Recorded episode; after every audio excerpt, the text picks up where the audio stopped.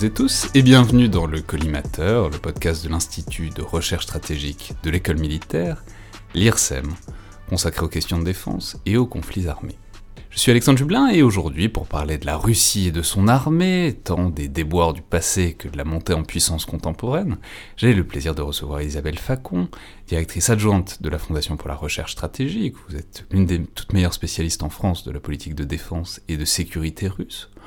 Auteur aussi récemment euh, dans la collection des carnets de l'Observatoire d'un excellent ouvrage intitulé La nouvelle armée russe, qui est vraiment d'autant plus remarquable qu'il est à la fois étonnamment compact et en même temps extrêmement clair et détaillé. Donc bonjour, bienvenue dans le collimateur. Bonjour. Alors, je suis d'autant plus ravi de vous recevoir que c'est évidemment une question militaire et stratégique majeure que cette montée ou remontée en puissance militaire russe, puisque c'est le grand compétiteur, voire adversaire stratégique des puissances euh, occidentales, disons depuis plus d'un demi-siècle, même si on peut discuter longuement, philosophiquement, je pense qu'on le fera, de savoir si c'est tant un adversaire que ça, ou un partenaire contrarié, même si euh, même aussi d'ailleurs de si c'est une puissance occidentale ou asiatique, etc. Parce qu'évidemment ça fait partie de la question. Et la réponse, comme toujours dans ces cas-là, c'est un peu des deux. Mais il se trouve que je me suis aperçu en préparant cette émission que c'était aujourd'hui le centième épisode du podcast, en tout cas de ces, grands formats du mardi, sinon évidemment on on à bien plus. Et en faisant un peu un tour d'horizon, il s'avère qu'on n'a pas forcément traité si frontalement que ça cette question russe dans les 99 épisodes précédents. Alors on en a bien sûr parlé ici ou là, encore récemment on a discuté du mythe de la doctrine Gerasimov avec Emmanuel Dreyfus, mais on n'a pas forcément fait ce tour d'horizon des capacités euh, militaires russes. Alors en y réfléchissant, je me suis dit que c'était peut-être dans une certaine mesure, parce que c'est trop évident, et on peut considérer aussi qu'on parle toujours de la Russie, quand on parle par exemple de nucléaire ou, de guerre de l'information, d'une manière ou d'une autre. Mais c'est aussi parce qu'il fallait une occasion et un support pour ce tour d'horizon, et que celle-ci est excellente à travers cet ouvrage que vous faites paraître, et qui répond exactement à cet objectif. Et bref, je trouve ça en tout cas parfaitement approprié qu'on consacre cet épisode 100 au grand compétiteur stratégique majeur qu'est la Nouvelle-Russie et à son outil militaire. Alors c'est d'ailleurs là qu'il faut probablement euh, prendre les choses dans une certaine mesure, à l'avènement de cette nouvelle Russie, à la chute de l'URSS en 1991.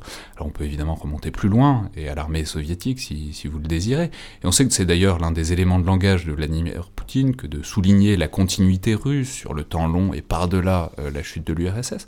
Mais c'est probablement un point de départ intéressant non seulement la chute de l'URSS, mais surtout la dissolution un peu progressive euh, de l'armée soviétique, parce que c'est à bien des égards un peu le traumatisme et l'un des points bas de l'histoire militaire russe, cette période de quelques mois ou de quelques années, vous nous direz, mais disons de 91 à 93, 94 peut-être, où cette armée se décompose, où les officiers et les soldats sont plus payés à temps, ce qui va créer euh, un certain nombre de comportements problématiques, notamment du point de vue de la corruption, qui vont largement façonner euh, l'image de, de l'armée russe de ces années-là et de cette décennie 90. Oui, et c'est ça l'héritage hein, qu'a Vladimir Poutine quand il arrive au pouvoir en 2000. C'est euh, le fruit de ces 10 euh, à 15 années euh, de déliquescence, donc avec des budgets de défense qui sont toujours une part importante du PIB, mais avec un PIB très contracté. Hein, ce sont des années 90, les années de crise. c'est aussi une armée qui est choquée parce qu'elle était quelques années auparavant l'enfant chéri du régime soviétique. Et là, finalement, comme à peu près tous les services publics, hein, si l'on peut dire, eh ben, se retrouve confrontée à des problèmes euh, financiers. Euh, dans certains cas, certaines unités sont obligées euh, de s'en remettre aux autorités régionales qui sont de plus ou moins bonne volonté pour, pour aider les unités militaires. Comme vous le soulignez, eh bien, les soldes et les salaires des, des, officiers sont versés avec parfois plusieurs mois de, de retard. Et puis, ben, dans la presse occidentale, on parle de l'armée russe en haillons. Ça, c'était un titre d'un ouvrage de Laure Mandeville. On parle de la crise de l'armée russe en permanence. Euh, donc ça, c'était vraiment un choc. Euh, il faut aussi le resituer dans un contexte où, en fait, l'armée euh, ex-soviétique doit rapatrier très rapidement sur son territoire des forces, plusieurs milliers d'hommes, hein, avec tout leur, tout leur équipement, des pays de l'ancien pacte du Varsovie, des États baltes également, et ça, ça, ça coûte des sous. et là aussi, ça pose un vrai problème social. On ne sait pas où loger ces, ces militaires. En fait, on ne sait pas quoi faire d'eux. Et donc ça, ça suscite vraiment un, sentiment euh, de, de, de, défiance, en fait, de la part des, des militaires russes à l'égard du pouvoir.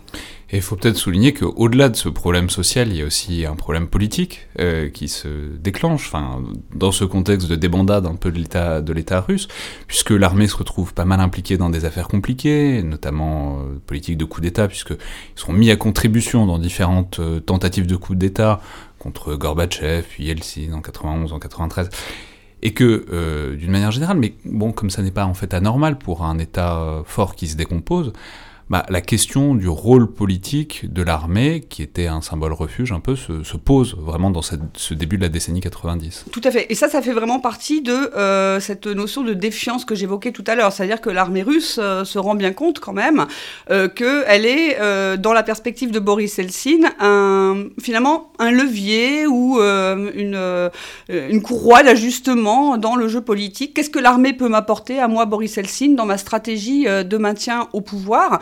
Donc l'armée russe, euh, ça, le vit assez mal puisqu'elle elle comprend, elle que en fait, euh, c'est pas tellement le sort des militaires, la politique de défense qui intéresse Helsinki, mais plutôt ce que peut lui apporter en termes de soutien euh, l'armée dans son projet politique. Et un moment vraiment tournant dans cette défiance, c'est la guerre en Tchétchénie. Hein, vous vous souvenez qu'elle a été prise, la décision avait été prise dans un cercle très ramassé avec le ministre de la Défense, euh, Gratchev à l'époque, qui était un des soutiens de Helsinki au moment du coup d'État manqué euh, en 91. Donc ça, on peut rappeler que c'est la première guerre de Tchétchénie, donc Tout à partir de 94. Ah, tout à fait. Et elle est prise dans des conditions euh, que euh, le- le- une grande partie du corps des officiers euh, russes considère totalement inacceptable d'un point de vue politique. Donc une décision prise rapidement. Euh, a, a- a priori, Gratchev avait vendu à Helsinki que ça allait l'aider sur le plan politique, qu'il allait faire un coup et que ça allait euh, redorer son blason euh, politique. Et on sait comment ça s'est passé. Ça s'est très mal passé. Alors c'est pas anodin du tout parce qu'on peut souligner que la Tchétchénie c'est le territoire russe, euh, c'est évidemment le- l'enjeu de la dispute, mais c'est le territoire russe et du coup faire intervenir l'armée russe sur le territoire russe pour réprimer, euh, disons un mouvement autonomiste, ça n'est pas évident par rapport à l'identité de l'armée russe, de l'armée soviétique euh, passée quoi. Bah, ça a un effet en fait double, Euh, c'est-à-dire que l'armée ne réagit pas finalement d'une même manière face à face à cela. D'un côté, il y a ceux qui sont totalement hostiles à l'idée d'une intervention sur le territoire contre le peuple russe en, réalité, et c'est ce qui explique qu'au moment où cette guerre est lancée, bah, certains vont carrément démissionner ou vont aller mener la troupe, mais finalement démissionner au bout de quelques mois de commandement. Ça, c'est le premier, euh, c'est la première réaction. Il y a d'autres personnes euh, au sein du corps des officiers euh, russes qui vont le voir différemment en voyant qu'à cette période-là, dans euh, les nouvelles doctrines, dans la doctrine militaire de 93 et aussi dans le débat stratégique en Russie, eh bien, on met l'accent sur les menaces d'ordre intérieur. Et donc, ils se disent, euh, si on veut garder le peu de budget qu'on a, ben, il faudrait peut-être quand même rester dans cette tendance. Et puis, il y a aussi ce traumatisme de l'éclatement de l'URSS, et vous avez beaucoup, beaucoup d'officiers supérieurs russes qui veulent pas euh, que euh, la Fédération de Russie subisse, le même sort. Et donc, du coup, euh, et c'est peut-être ce qui a aidé finalement le pouvoir politique face à une armée de plus en plus mécontente, c'est qu'elle était divisée, cette armée, sur quel est le sens de notre mission, comment servir cet État qui n'est peut-être pas tellement solide, etc., etc. Et donc, il y a eu deux types de réactions au sein de, l'armée russe sur cette question de l'intervention à l'intérieur du pays. Ouais, mais alors il faut peut-être en dire un petit mot sur, même des, côtés, enfin sur le, côté concret, quoi, puisque c'est aussi un point bas euh, très clairement d'un point de vue opérationnel, parce qu'il faut dire que ça se passe très mal. Enfin, il y a une bataille de Grozny, c'est des dizaines de milliers de morts civiles. Euh, puis euh, même ça finit en 96, les rebelles reprennent la ville de Grozny quelques jours en plus avant la prestation de Boris Yeltsin. Donc c'est vraiment, c'est pas que disons, un, problème compliqué psychologiquement et métaphysiquement sur le rôle de l'armée. C'est même un échec opérationnel, quoi. Ah bah c'est une claque euh, complètement. Euh, encore une fois, la décision, a été prise très rapidement. Donc ça veut dire quoi? Ça veut dire euh, défaut de planification stratégique.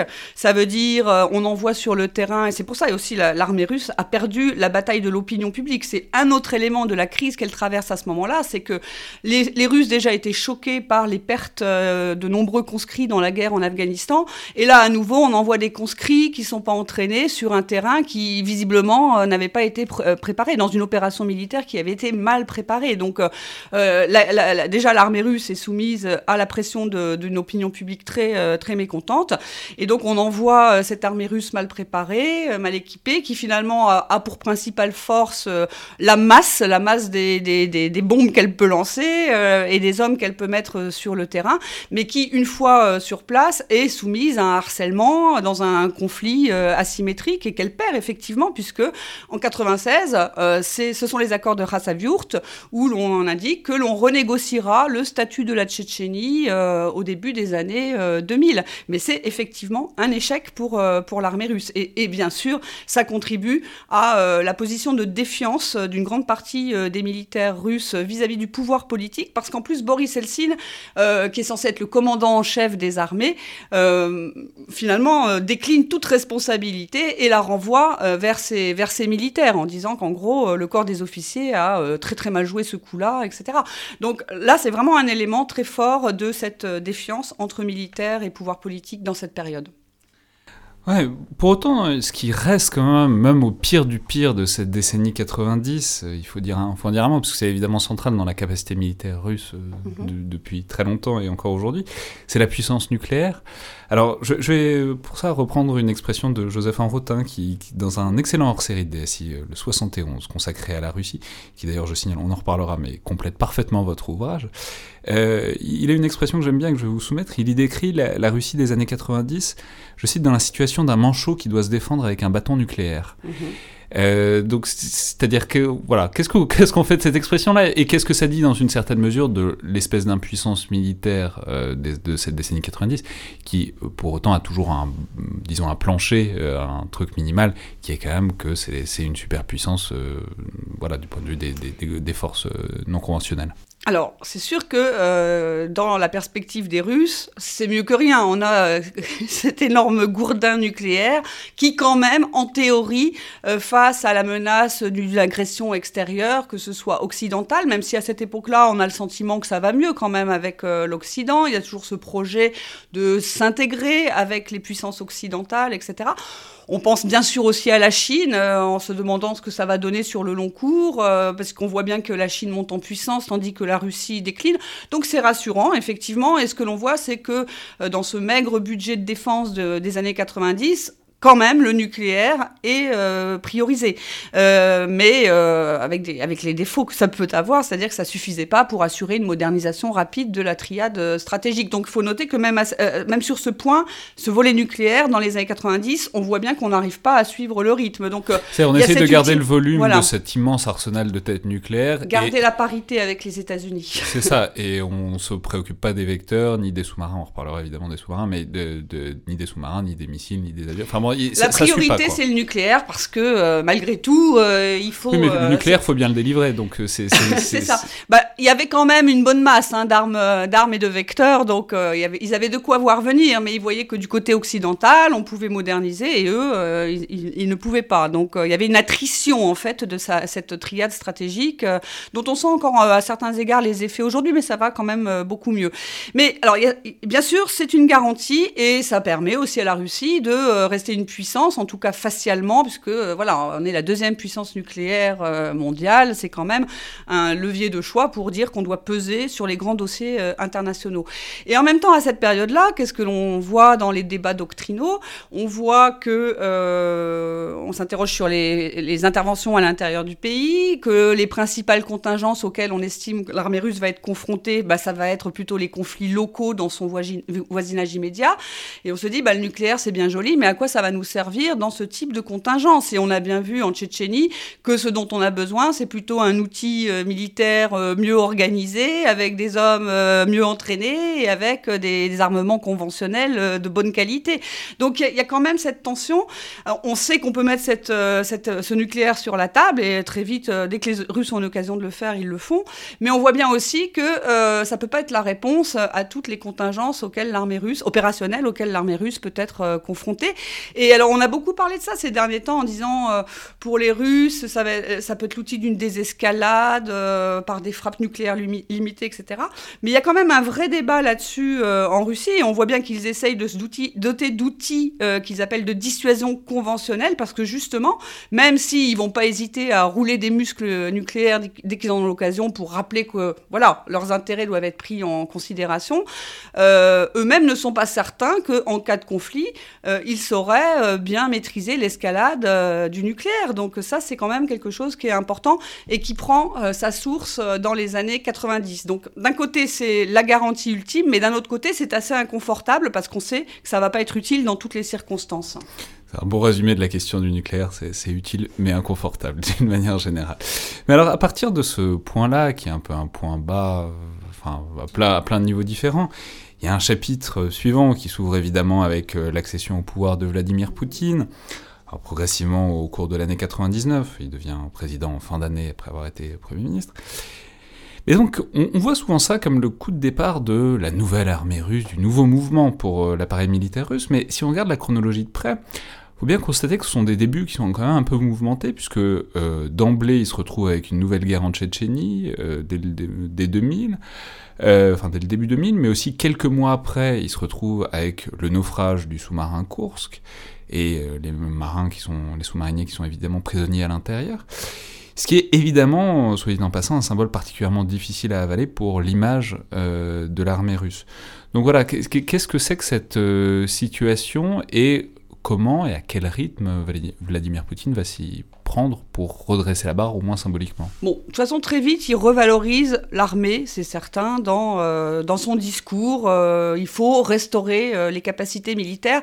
Il arrive aussi sur fond, non seulement de nouveaux départs de la guerre en, en Tchétchénie, mais aussi après l'intervention de l'OTAN pour régler le problème du Kosovo en 1999. Et ça, ça a été un choc hein, pour, les, pour les Russes.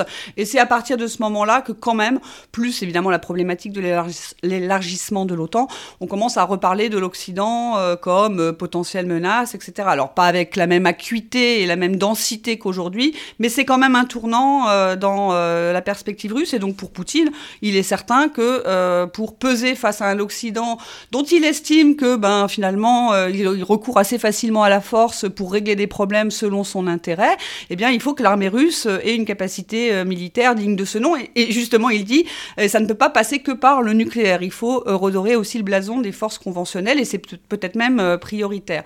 Bon. en passant, on a vu que très récemment, ils ont célébré, enfin, ils ont, ils ont signalé, disons, l'anniversaire des deux décennies de l'intervention occidentale au Kosovo pour dire bon bah voilà c'était la première intervention euh, non déclarée etc ce qui montre bien que dans la psyché euh, en tout cas militaire et stratégique russe enfin il y a un truc qui se passe là-dedans à ce moment-là de ben en fait faut pas se enfin si, si on laisse la bride sur le coup des américains des autres occidentaux, des otaniens, disons d'une manière générale, euh, ils galopent quoi. Voilà, c'est ça. Enfin, voilà, ils disent les Russes. On nous a parlé de démilitarisation des relations internationales, mais si nous regardons les tendances euh, du jeu militaire euh, international à cette période-là, c'est pas ce qu'on observe.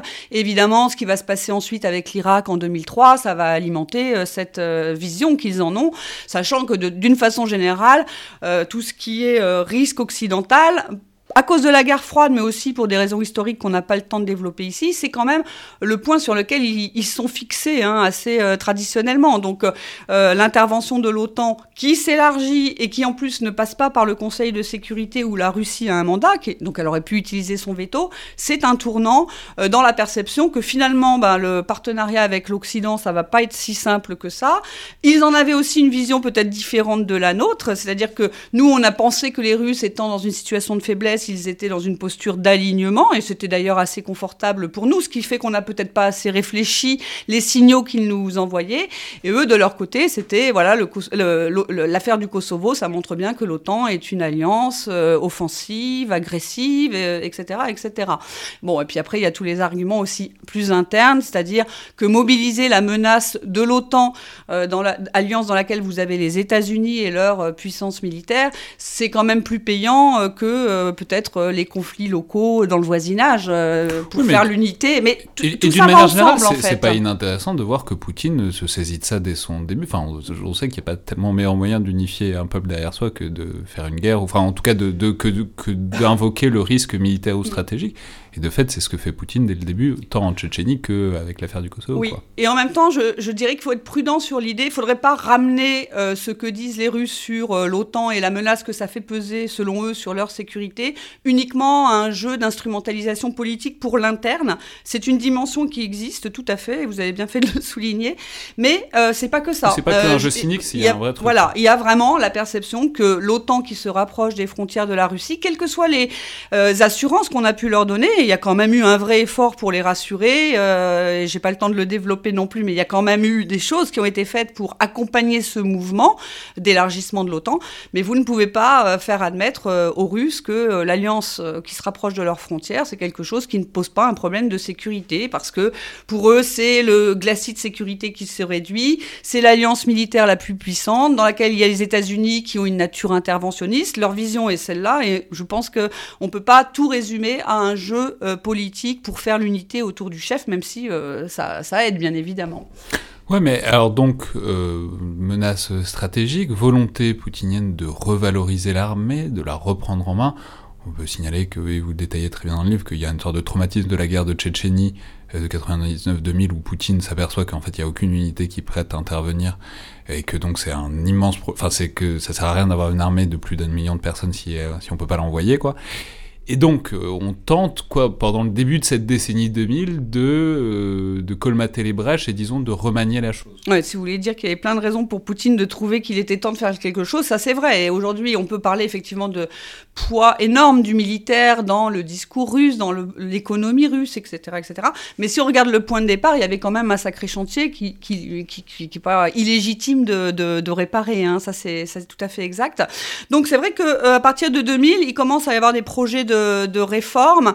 Mais voilà, l'armée russe, elle est encore en transition. Elle fait de la résistance aussi. Et ça, c'est intéressant parce que je pense qu'on l'a moins vu, moins lu. Euh, c'est que Poutine, euh, d'un côté, il assume, il est le commandant en chef et euh, à l'occasion de la deuxième guerre en Tchétchénie, il assume vraiment les responsabilités. Donc ça, pour les militaires russes, ça fait une sacrée différence. Mais on voit que très vite aussi, euh, il va passer le contrôle de ses opérations vers euh, le, le, FSB, donc le service de sécurité, et le ministère de l'Intérieur.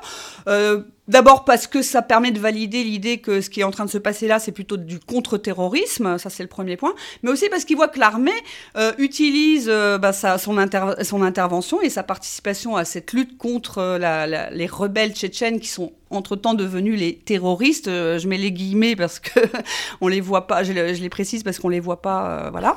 Euh, on peut citer que c'est par ailleurs cette phrase, cette saillie dont on se souvient souvent, mais qui est à ce moment-là, quoi, de buter les terroristes jusque dans les chiottes. C'est mais ça on s'est dit aussi quelque chose de Poutine, de son passé lui-même qui vient du KGB, FSB, etc. Et de la manière dont on va traiter cette chose-là. Ça mhm. euh, ça va pas être une intervention militaire, même, quand bien même ce serait sur le sol national.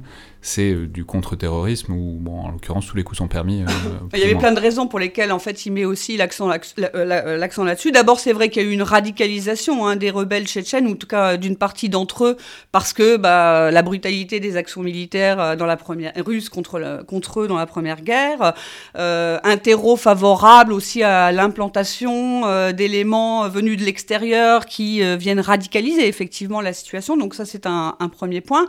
le, deuxième, le deuxième élément, c'est qu'effectivement, pour Poutine, on est, après le 11 septembre 2001, c'est très vendeur aussi de mettre le problème tchétchène dans la catégorie du terrorisme international.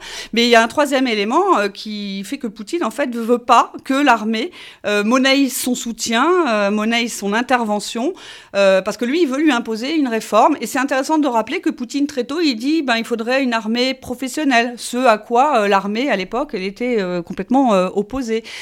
Donc, il veut quand même aussi renforcer l'autorité du pouvoir politique sur l'armée russe, parce qu'effectivement, dans les années 90, on a vu des mouvements de militaires se développer pour toutes les raisons de mécontentement que j'ai évoquées tout à l'heure.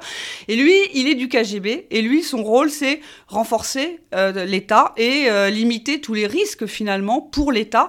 Et un de ces chantiers, c'est justement de renforcer le contrôle du pouvoir politique sur l'armée, qui, bah, d'un côté, elle va quand même essayer encore d'éviter des réformes structurelles de fond pendant un certain temps, et en même temps, elle admet mieux finalement les réformes qu'il veut progressivement lui imposer, parce que il assume les responsabilités de commandant en chef. Donc à nouveau, servir l'État pour les militaires russes, ça correspond à quelque chose de plus construit, de plus logique, de plus, euh, de plus traditionnel, on va dire.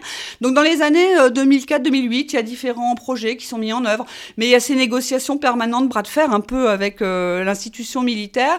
Et puis effectivement, il y a plus d'argent qui rentre dans les caisses parce qu'à ce moment-là, et Poutine a été aidé par ça à beaucoup d'égards, les hydrocarbures qui sont à des niveaux élevés pendant quasiment toute la décennie 2000, donc ça lui permet quand même de commencer à voilà passer des commandes d'équipements à l'industrie d'armement, etc.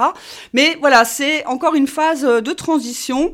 Euh, il y a des, plans de réforme, mais il y a aussi de la résistance. Et puis il y a cette guerre en Géorgie en 2008. C'est ça, j'allais dire. Le chapitre suivant, enfin le point marquant suivant, c'est cet épisode dont on se souvient souvent comme une victoire russe et souvent, on le voit, on le relie un peu comme le début d'une politique extérieure plus offensive de la part de la Russie, euh, en tout cas dans son voisinage immédiat. Mais on comprend en vous lisant que cette intervention militaire, donc en Géorgie, en 2008, enfin en Ossétie du Sud, en fait, ça marque euh, plutôt les limites nettes encore des capacités opérationnelles euh, de mhm. l'armée russe, plus qu'une victoire que c'est. Enfin, c'est une victoire, mais bon, contre la Géorgie, c'est pas non plus le.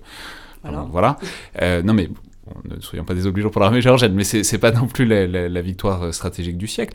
Mais c'est aussi le moment où bah, on se rend compte que même après une décennie où on essaie d'inverser la courbe, bah, en fait, ça marche toujours pas, ou encore, en tout cas très largement, la capacité manœuvrière et opérative de l'armée russe est très très restreinte. Ben, tout à fait, c'est un peu ce qui a, ça a été à la fois ben, un constat douloureux, mais aussi pour euh, Poutine, c'était l'occasion de dire bon bah alors maintenant on peut plus reculer, donc on va faire euh, euh, on va faire vraiment la réforme et les, ceux qui ne sont pas d'accord, bah, ils seront priés euh, de quitter les lieux. Et, on avait déjà vu qu'il avait l'intention de le faire puisqu'en 2007, donc un an avant cette guerre en Géorgie, qui donc, comme vous l'avez dit, euh, est une victoire stratégique pour les Russes, d'autant plus qu'ensuite ils ont pu installer des bases militaires supplémentaires dans les territoires séparatistes de Géorgie, Ossétie du Sud et Abkhazie, ce qui quand même leur donne plus de surface stratégique dans le, dans le Caucase. Donc ça, tout ça c'est bénéfique, mais en termes opérationnels, l'armée russe, elle a plus été euh, ridicule qu'autre chose dans cette, euh, dans cette intervention. Et bon, trop c'est trop. Donc euh,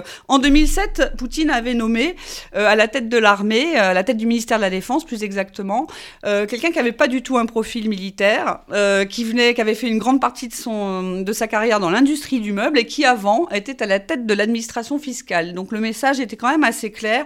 Là, je mets un gestionnaire, je vais mettre plus d'argent dans les forces, mais je veux pas que ça parte en corruption. et malheureusement, le schéma existe toujours, mais enfin, à l'époque, on, savait, on voulait investir beaucoup dans l'armée, donc on voulait quelqu'un qui allait mettre de l'ordre, au moins au niveau des finances, et qui allait pas avoir euh, non plus de, euh, d'arrière-pensée euh, en restructurant fondamentalement euh, l'appareil militaire. Donc c'est des coupes sombres dans le corps des officiers, on réduit tous les appareils. Ça, euh, disons-le, c'est l'ouverture d'un chapitre qui est très intéressant dans l'histoire de l'armée russe, donc avec cette série de réformes très nettes mhm. qu'on a souvent appelées donc les réformes Serdyukov, donc du nom de ce fameux ministre de la Défense. Mhm. Donc voilà, de, de quoi est-ce qu'il part et comment est-ce qu'il s'y prend pour, euh, pour, euh, pour euh, sabrer, disons ben, Il s'y prend, il n'écoute pas les militaires. D'ailleurs, c'est un peu pour ça que c'est un des éléments qui feront qu'il sera limogé au bout du compte, mais Poutine le soutiendra pendant cinq bonnes années quand même. Donc, c'est qu'en gros, il partageait le projet Serdyukov, qui l'avait dû concevoir en discussion avec Poutine et quelques autres personnages haut placés dans le processus de décision. il est là pour faire le ménage et il n'est pas du sérail militaire. Hein, il a très peu d'expérience militaire à part peut-être le service, euh, le service national. Et ça, c'est très euh, intéressant bah aussi. Si, si, on veut quelqu'un qui réforme tout, c'est bien d'avoir quelqu'un qui n'a pas de fidélité, d'allégeance à une branche des armées ou à certaines unités.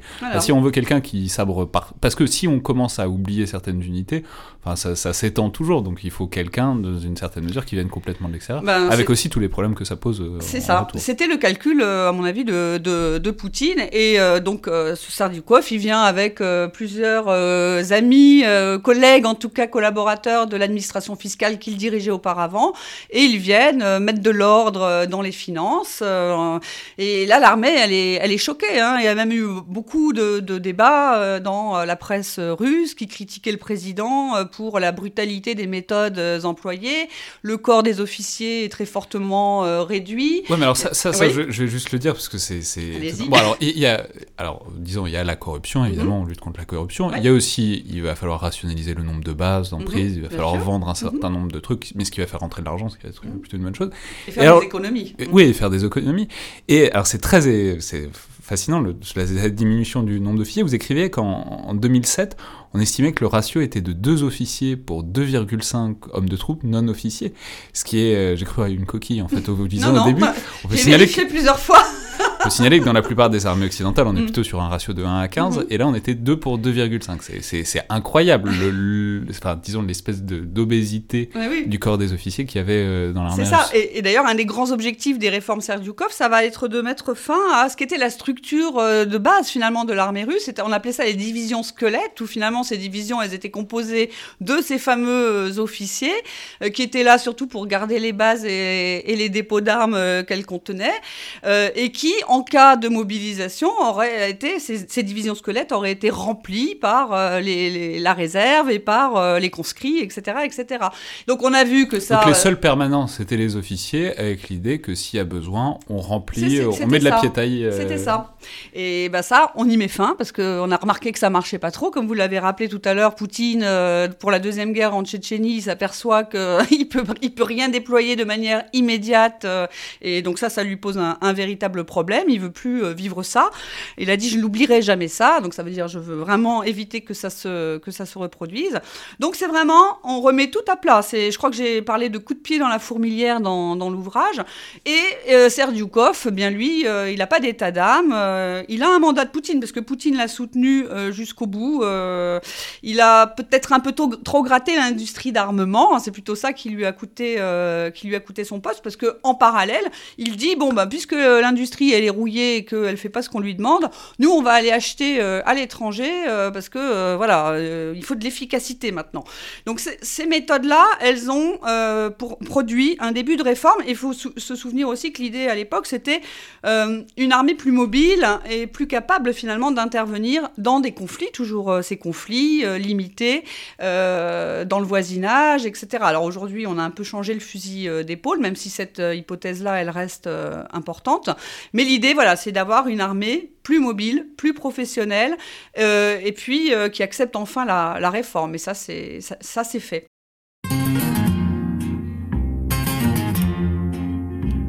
Почему все не так? Вроде все как всегда. То же небо опять голубое, тот же лес, тот же воздух и та же вода, только он не вернулся из боя. Тот же лес, тот же воздух и та же вода, Только он не вернулся из боя. Мне теперь не понять, кто же прав был из нас В наших спорах без сна и покоя. Мне не стало хватать его Только сейчас, когда он не вернулся из боя. Мне не стало хватать его только сейчас, когда он не вернулся из боя. Он молчал не в попад и не в такт подпевал, Он всегда говорил про другое. Он мне спать не давал, он с восходом вставал, А вчера не вернулся из боя. Он мне спать не давал, он с восходом вставал, А вчера C'est peut-être justement euh, désormais l'occasion de parler un peu de la, structure de l'armée russe, qui est, on a bien compris qu'elle est remaniée notamment à ce moment-là, mais bon, qui dans ses grandes composantes, enfin dans son, ses originalités, euh, a quand même beaucoup de points communs avec euh, l'armée des années 90 et d'avant. D'abord, il faut peut-être euh, parler de ses dimensions. C'est une armée qui en fait est immense. Euh, peut-être on le répète pas assez, mais l'ordre de grandeur global, c'est environ un million de personnes. C'est compliqué d'avoir un chiffre exact parce qu'il y a plein de catégories différentes. Mais il n'y a pas beaucoup d'armées plus, plus. Enfin, il y a la, Chine, la Corée du Nord euh, en pourcentage, mais c'est une armée qui est gigantesque en termes d'effectifs hmm, totaux. Quoi. Alors un million, c'est euh, l'objectif officiel en termes de personnel combattant, sachant que derrière, il y a encore euh, quasiment un million en personnel administratif, tout le ministère de la, Défense. Euh, après, la plupart des experts, mais comme vous le soulignez, là on a un problème méthodologique évident.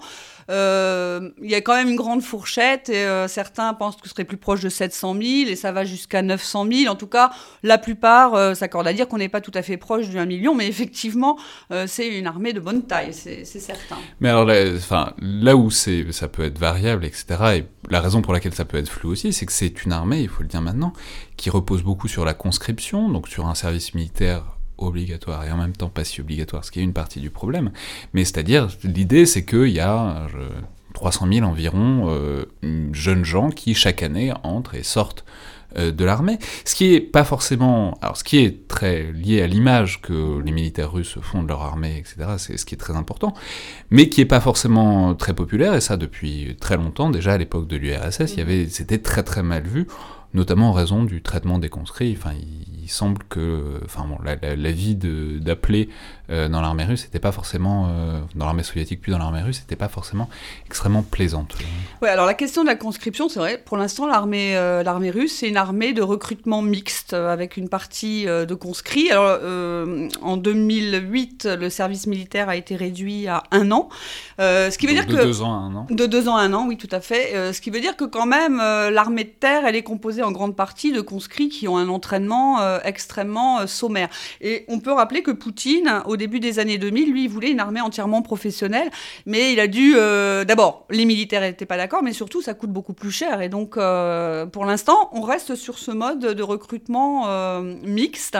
Mais on peut dire aussi peut-être que c'est Enfin, on en reparlera, mais c'est n'est pas forcément totalement euh, délié, disons, des contraintes stratégiques et défensives, qui est qu'il y, a un territoire qui est absolument gigantesque, si on considère qu'il faut le défendre, euh, enfin, il y a, y a 22 mhm. fronts possibles par où, hein, sans entrer dans le territoire russe. Bon, il y a la défense dans la profondeur, l'idée qu'on peut mhm. se retirer un peu, etc.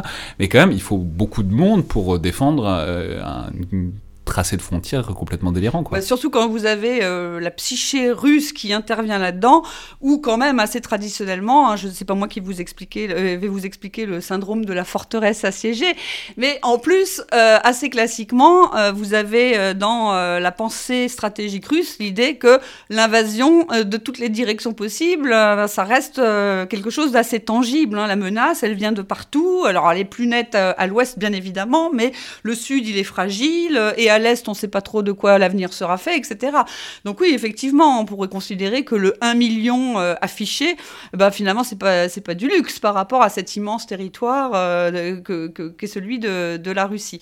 Donc aujourd'hui, voilà, l'idée, c'est d'avoir plus de soldats contractuels. Et ça, effectivement, euh, comme les budgets sont plus importants, les Russes, contrairement au premier temps, dans les années 2000, il n'y a pas grand monde qui voulait y aller. Ceux qui voulaient y aller, c'était pas forcément le meilleur de la société. Mais euh, par la suite, le pouvoir russe a pu euh, augmenter finalement euh, les soldes proposés à ces soldats contractuels qui viennent d'abord pour un an et puis après on espère qu'ils renouvellent, etc. Et on essaye de les mettre dans les unités où on estime avoir le plus besoin de soldats professionnels. Alors ça va des unités des forces stratégiques, nucléaires stratégiques, en passant par les, la marine, la marine, l'infanterie de marine, les forces spéciales, les forces qu'on veut déployer rapidement, etc. Puis ceux qu'on pourrait être amené à envoyer ici ou là rapidement pour euh, un besoin défensif ou offensif d'ailleurs mhm. ponctuel. Quoi. Voilà, c'est ça. Et donc, euh, ce qui est intéressant, c'est qu'à partir de 2015, le nombre de soldats sur contrat est devenu supérieur au nombre de conscrits. Hein. Alors là, j'avais quand même ma petite anti-sèche avec les chiffres. sur l'année 2020, on avait 405 000 à peu près soldats sur contrat contre 225 000 conscrits. Et donc depuis 2015, en fait, cette proportion, elle se, euh, où on a plus de contractuels, elle, euh, elle, domine en fait. Et ça, ça, c'est la nouvelle, euh, la nouvelle armée, armée russe. L'idée étant d'éviter le plus possible de déployer des conscrits dans des situations de combat, en fait, pour éviter la répétition de ce qui s'est passé en Afghanistan, il fut un temps, en Tchétchénie, il n'y a pas si longtemps, parce que c'est pas bon pour l'image de l'armée dans l'opinion publique. Et sur le service militaire dont vous parliez, il faut être prudent là-dessus. Alors c'est vrai qu'il y a quand même nettement une amélioration euh, des conditions du service euh, militaire, mais il faut dire qu'on partait de très très loin, puisqu'on parlait de mauvais traitements. C'était euh, plus que c'était parfois des brimades, c'était il y avait beaucoup de suicides liés à ces mauvais traitements, dont les conscrits faisaient l'objet dans dans les unités.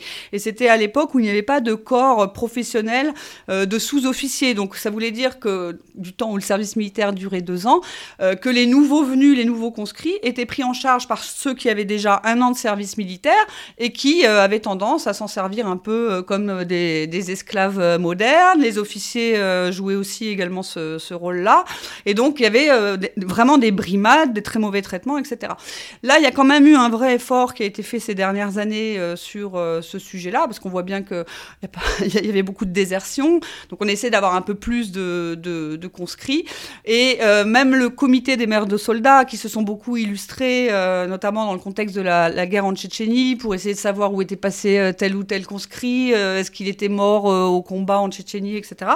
ils ont beaucoup de comités dans toute la Russie et le comité au niveau national reconnaît qu'il y a vraiment une amélioration des conditions du, service militaire. Mais il y a quand même quelque chose d'inégalitaire dans ce service militaire qui est que finalement les familles plus aisées et souvent mieux éduquées, bah, finalement il y, y, a beaucoup de situations qui leur permettent d'éviter d'envoyer envoyer leurs jeunes faire leur service militaire dans l'armée euh, russe.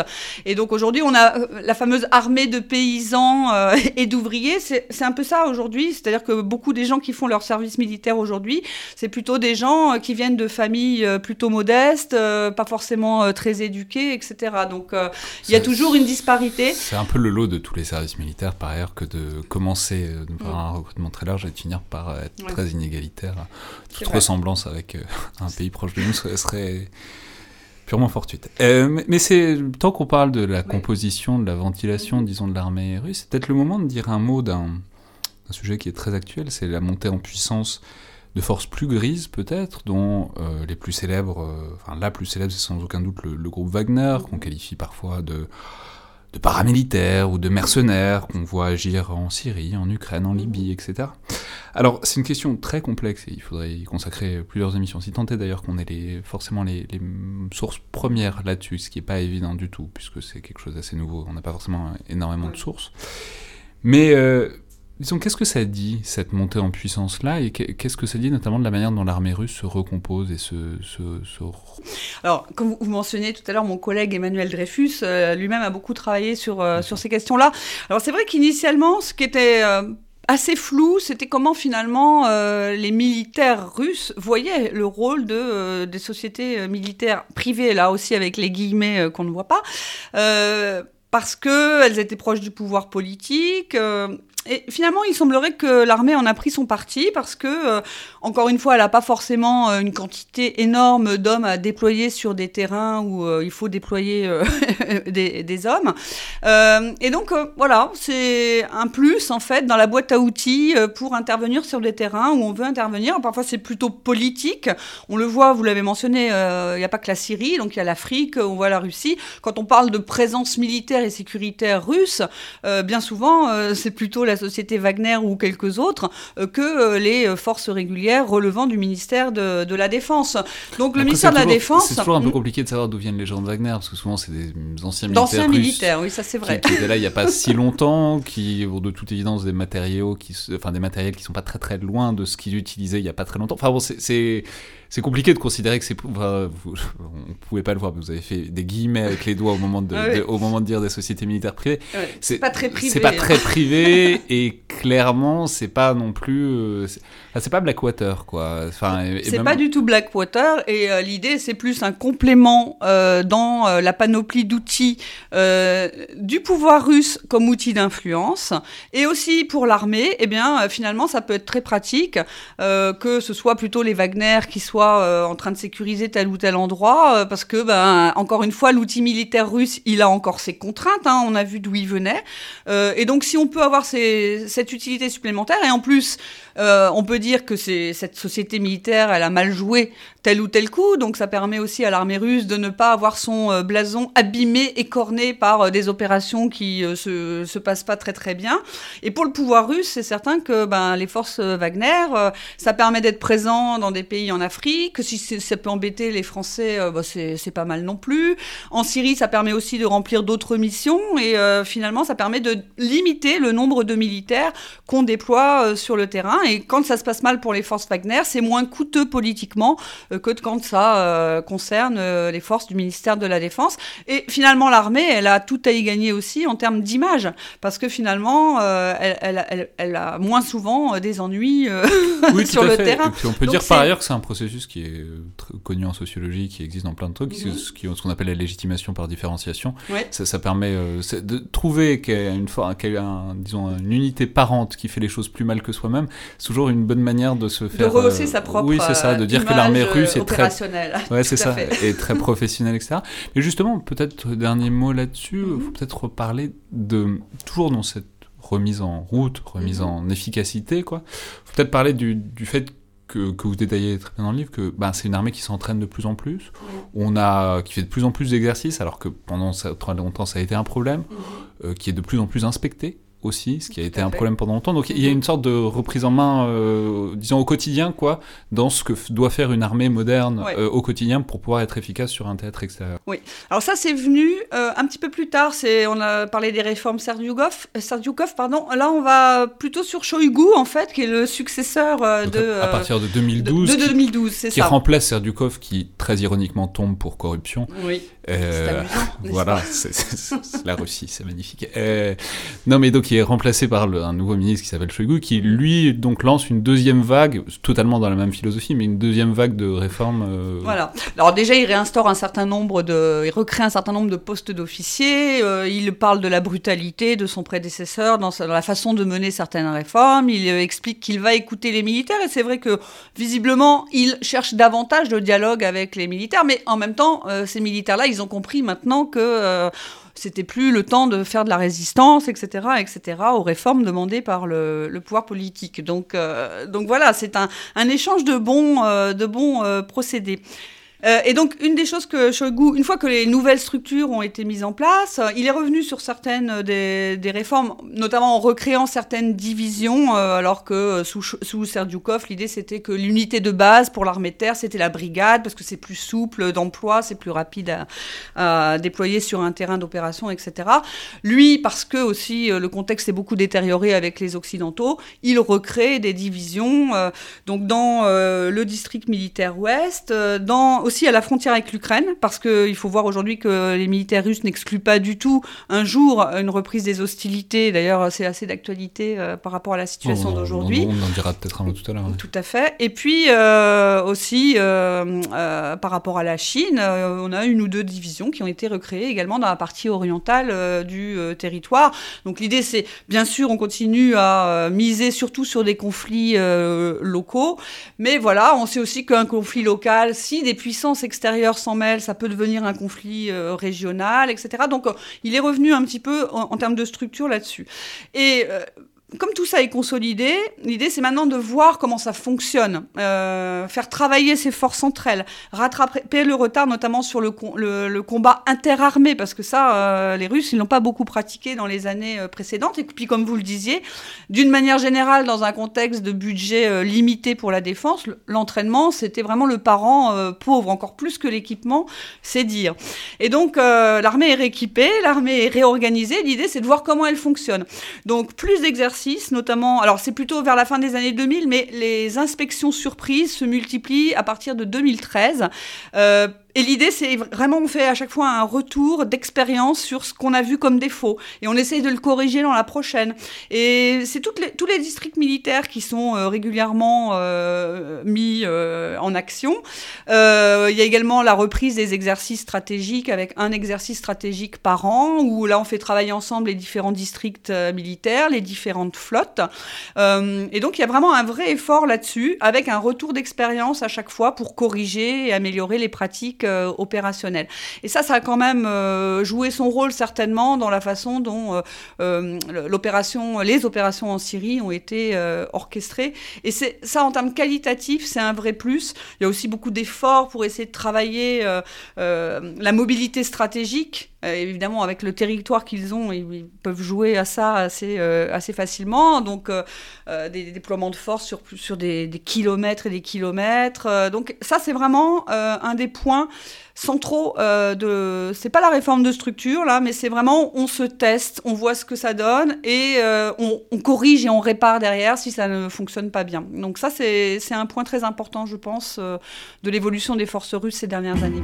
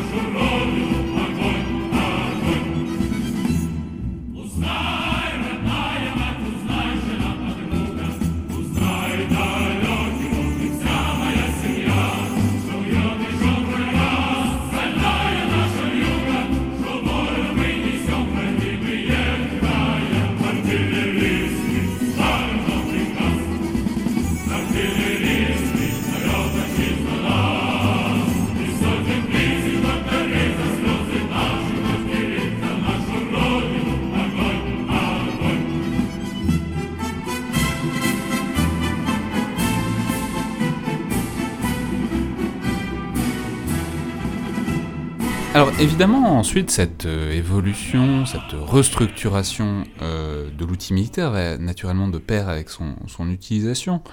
Euh, ce, qui va, ce qui nous amène naturellement à parler des différents théâtres où on a vu de plus en plus cette armée russe depuis 2008, mais bon, surtout depuis 2013-2014, ce qui nous amène donc à parler, disons, de l'envergure stratégique depuis la dernière décennie, et au-delà de ses relations extérieures. Et pour ça, j'aimerais simplement qu'on descentre un peu notre regard et qu'on arrête 5 minutes de voir tout ça sous l'angle de l'agression russe, d'une politique expansionniste, revancharde, etc. Euh, ce que c'est certainement un petit peu, mais c'est pas que ça, quoi. Euh, et donc ce que je veux dire, c'est que j'aimerais qu'on entre un peu dans la stratégie russe, du point de vue même logique, sans, sans la peindre tout de suite en noir. Et donc, voilà, la question c'est qu'est-ce qui se passe, qu'on fait euh, souvent remonter à, bon, à deux minutes, mais surtout à l'intervention en Ukraine début 2014, pour que euh, les relations avec les puissances occidentales se modifient à ce moment-là, même dans le ton, dans l'attitude. c'est-à-dire, est-ce que c'est que euh, l'outil militaire permet à nouveau des choses, désormais qu'on peut donc reprendre l'offensive?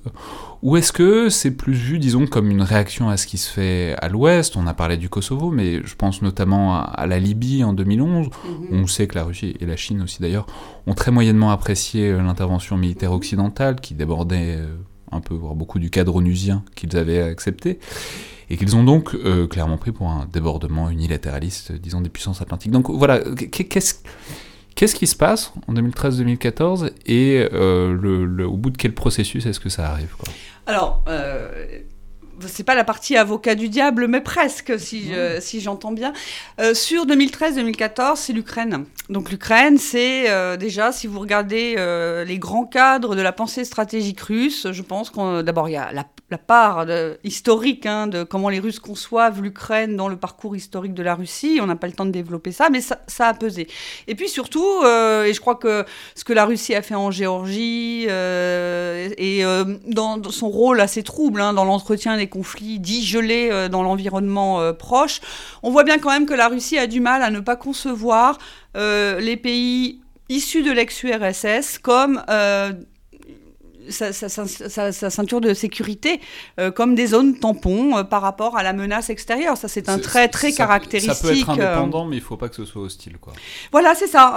indépendant politiquement, mais ça veut dire qu'il faut quand même qu'ils acceptent que la puissance prédominante, parce que la Russie réagit beaucoup en grande puissance et petits pays, les petits pays ayant, euh, dans la perspective russe, euh, intérêt à comprendre euh, ben, quel est leur intérêt. Et leur intérêt, c'est de ne pas aller frontalement contre les intérêts de la grande puissance dans l'environnement de laquelle ils se trouvent. Et pour la Russie, eh bien, les pays du voisinage, certes, ils sont indépendants, mais quand même peut-être un petit peu moins autonomes que les autres, dans le sens où ils représentent l'environnement stratégique immédiat de la Russie. Donc y a toujours ce, cette analyse en termes de zones tampons, c'est-à-dire ces États euh, qui sont en fait, euh, euh, qui repoussent plus loin les frontières de la menace extérieure et qui protègent donc, qui sont censés protéger la forteresse Russie et ses centres névralgiques, politiques, économiques, etc. Donc à partir du moment où cette grosse pièce qu'est l'Ukraine risque, si ce n'est de tomber, si ce n'est de se retourner, mais en tout cas que clairement on peut, les capacités d'intervention russes euh, politiquement sont limitées. Mhm. Ça, ça, ça, pique, euh, ça, pique. beaucoup et ça provoque une réaction. Quoi. Ça pique et puis il faut, là il faut le voir dans un temps un petit peu plus long, c'est-à-dire que vu les Russes, euh, les révolutions de couleur, la révolution orange en Ukraine quelques années plus tôt, en 2004, il y a le soutien des Occidentaux. Alors la Russie a tendance à gommer l'aspect soulèvement euh, populaire spontané de ras-le-bol contre les élites ukrainiennes euh, de l'époque. Euh, et ce qu'elle voit le plus, et ce qu'elle peut-être accentue, c'est la main de l'Occident. C'est-à-dire que les Occidentaux ont soutenu, ont affiché leur soutien aux, aux, gens sur la, en Ukraine. Donc il y a cette Alors, idée. Ça peut être vrai ou pas vrai, mais d'une certaine mesure, on ne prête qu'aux riches. Et, et ce, voilà. Voilà. Ah bah, il y a quand même cette lecture très euh, ça c'est important aussi parce que quand on parlait de la doctrine Gerasimov, ça en fait quand même un petit peu euh, partie. C'est-à-dire que les Russes disent, dans leur perspective, il y a une série de euh, changements de régime ou tentations de tentatives de changement de régime, en plus dans des pays qui sont intéressants pour la Russie, qui sont des partenaires, qui sont des alliés, qui sont des voisins. Donc ils vont vous parler de la Serbie, ils vont vous parler de l'Irak, ils vont vous parler de la Libye, comme vous mentionnez à l'instant, et des révolutions de couleur où à chaque fois, c'est vrai, les Occidentaux ont sont soutenu finalement les gens qui manifestaient pour avoir un changement de régime euh, qui se réalisait en faveur d'équipes dirigeantes plus favorables euh, au rapprochement avec l'Occident. Et en Ukraine, euh, il y a ce projet d'adhésion à l'OTAN et ce projet de rapprochement avec l'Union européenne. Et si on regarde la crise de 2014 en Ukraine, elle est partie de là. Elle est partie du refus du président Yanukovych, non sans incitation et pression russe, bah, de refuser finalement de suspendre en tout cas la signature de l'accord d'association avec euh, l'Union européenne. Donc il y a cette perspective de la Russie euh, sur l'Ukraine avec l'idée que euh, finalement l'Occident n'a de cesse de vouloir retirer à son influence ce, ce, gros morceau, comme vous disiez, ukrainien. et ça, c'est la ligne rouge. Et les Russes ont voulu le montrer en Géorgie en 2008 puisque la Géorgie est également candidate à l'OTAN, également euh, euh, dans le partenariat oriental de l'Union européenne, et euh, l'Ukraine. Et je pense que c'est ça qui fait les interventions militaires russes en 2008 et 2014. C'est montrer que ces lignes rouges, elles sont très tangibles. Ça ne veut pas dire que j'approuve, mais je pense que dans leur perspective, c'est ça. Et en 2014, compte tenu de la façon dont la transition au pouvoir s'est faite à Kiev, les Russes se sont dit Bon, bah, la Crimée, d'abord, il y en a marre de devoir renégocier constamment euh, la présence euh, Non, mais c'est-à-dire, il y a aussi le truc euh, qui tape très fort, c'est la Crimée. Enfin, je veux dire, c'est la grande base de Sébastopol. Même d'un point de vue, on, peut, on peut interpréter tant qu'on veut ce que ça veut dire politiquement, stratégiquement, annexion, etc., mhm. geste intolérable par rapport au respect des frontières. Il y a un truc de, bah, s'il n'y a pas Sébastopol, la marine russe, c'est un problème gigantesque pour elle. C'est l'accès à la mer Noire par Sébastopol, c'est crucial, quoi. Donc c'est crucial historiquement, c'est crucial d'un point de vue stratégique, c'est crucial à bien des égards. Et ils se sont dit bon bah là, on peut pas risquer que le nouveau pouvoir à Kiev euh, bah, puisse installer, qui sait, un jour une base OTAN, ou de toute façon nous refuser l'accès euh, à la Crimée, euh, ça, parce que quand même il y a beaucoup de négociations entre Russes et Ukrainiens depuis la fin de l'URSS sur la taille de la présence navale russe à Sébastopol, ce qu'elle a le droit est-ce que la Russie a le droit d'y mettre, etc. Donc ils se sont dit bon bah voilà, ça, voilà, on se débarrasse du problème une bonne fois pour tous, en sachant qu'en plus on joue sur du velours du point de vue national. Euh, Poutine qui euh, avait bien perçu que quand même il y avait un essoufflement de son de son aura parce que le côté économique était quand même beaucoup plus difficile depuis quelques quelques années, depuis la fin des années 2000.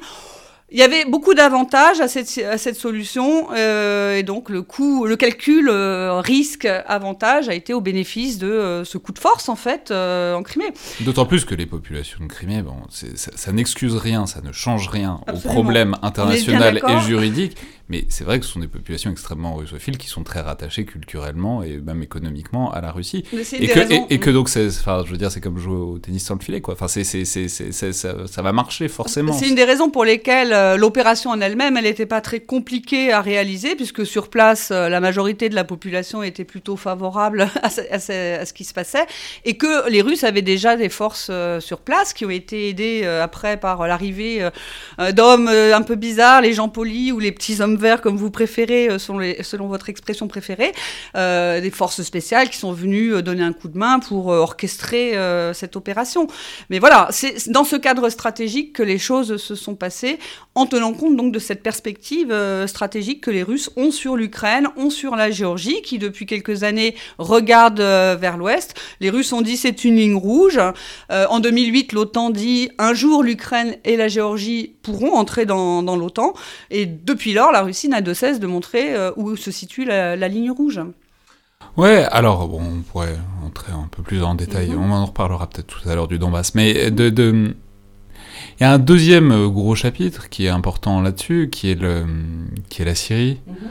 Donc à partir de 2014-2015, euh, l'intervention en soutien au régime de Bachar al-Assad, dont il faut toujours répéter qu'il était vraiment à deux doigts, deux cheveux de, de s'effondrer complètement, et c'est vraiment les Russes qui ont fait changer la, la situation stratégique.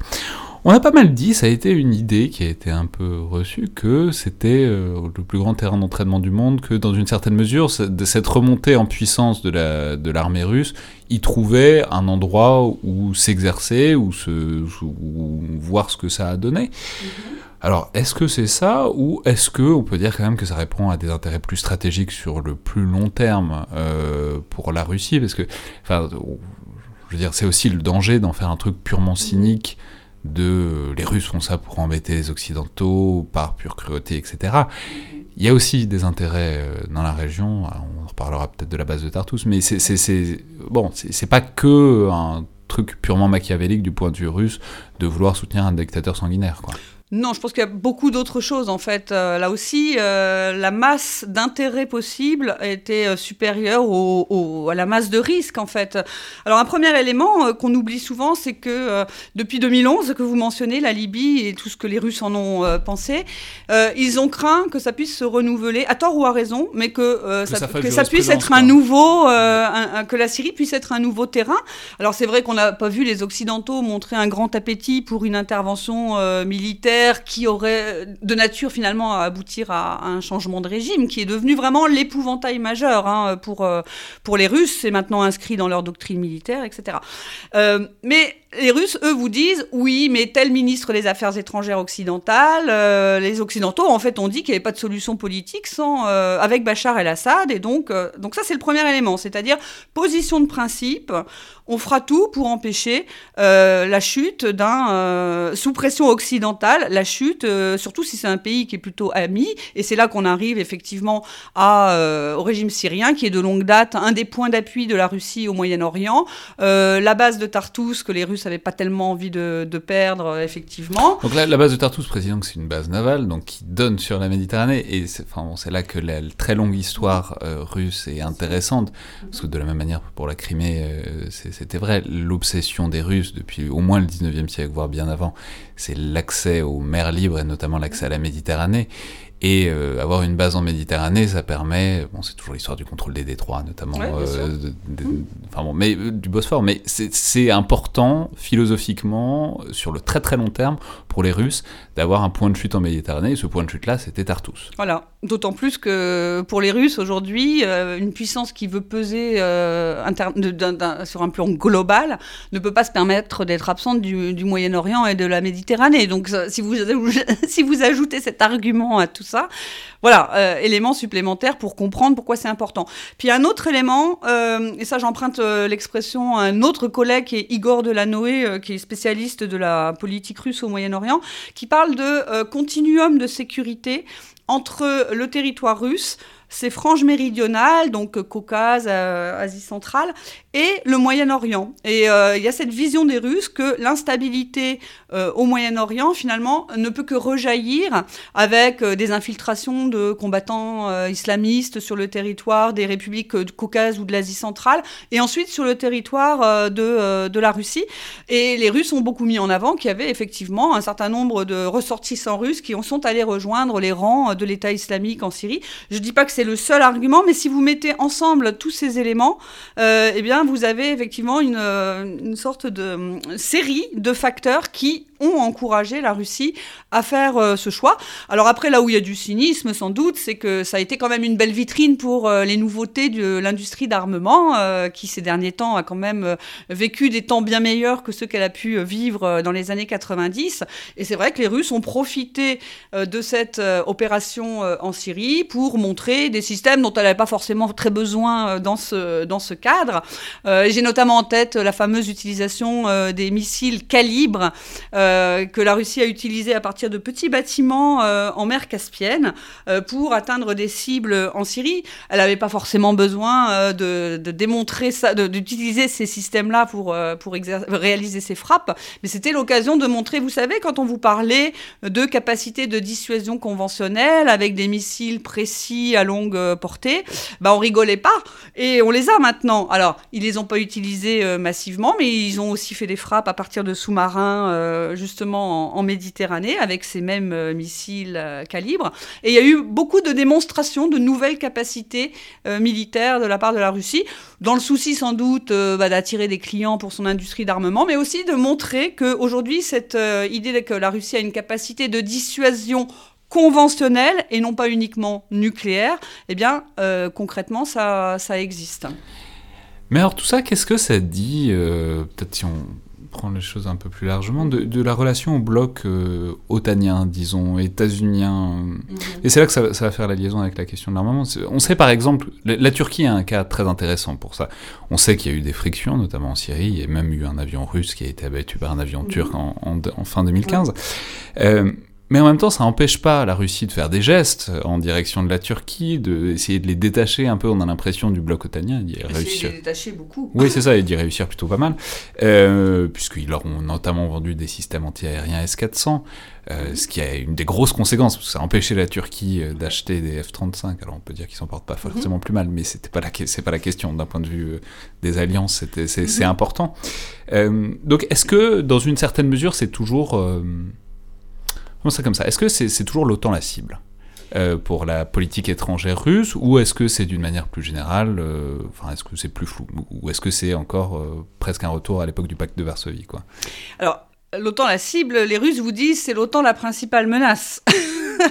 et euh, encore une fois, je vous l'ai dit tout à l'heure, je pense pas qu'on puisse euh, faire euh, admettre à un Russe que l'OTAN, d'abord qui a perduré, alors que l'URSS n'existe plus, le pacte de Varsovie n'existe plus, les Russes, eux, considèrent qu'on ne voit pas pourquoi l'OTAN a, a, perduré. Et compte tenu de leur façon de réfléchir le monde, ils ont du mal à imaginer qu'on n'a pas conservé l'OTAN pour d'autres raisons que euh, bah, finalement d'avoir une posture vis-à-vis de la Russie. Euh, il y avait plein d'autres raisons, on le sait hein, maintenant dans la décision d'élargir l'OTAN, de conserver l'OTAN et d'élargir l'OTAN, mais pour les Russes, c'est hostile par principe, cette, euh, cette alliance euh, militaire. Le deuxième élément, c'est que dedans, il y a les États-Unis, parce que nous, on leur dit souvent, oui, mais vous voyez bien, c'est une alliance quand même surtout politique, et puis euh, il y a beaucoup d'armées qui n'ont pas des gros budgets, etc. Et, et eux, ils disent, dedans, on voit bien qui, quel est l'acteur majeur. En fait, c'est une alliance qui est dominée par les États-Unis, dans lesquelles il y a la puissance militaire américaine, puissance militaire américaine qui, vu des Russes, peut être assez interventionniste. Et donc, pour eux, rien que ça, c'est un élément supplémentaire qui montre que l'OTAN, c'est un problème potentiel en termes militaires et sécuritaires pour la Russie. Et puis enfin, il y a un aspect plus politique, c'est-à-dire que pour les Russes, finalement, le maintien de l'OTAN, c'est le maintien de la présence américaine, de l'influence américaine sur le continent européen.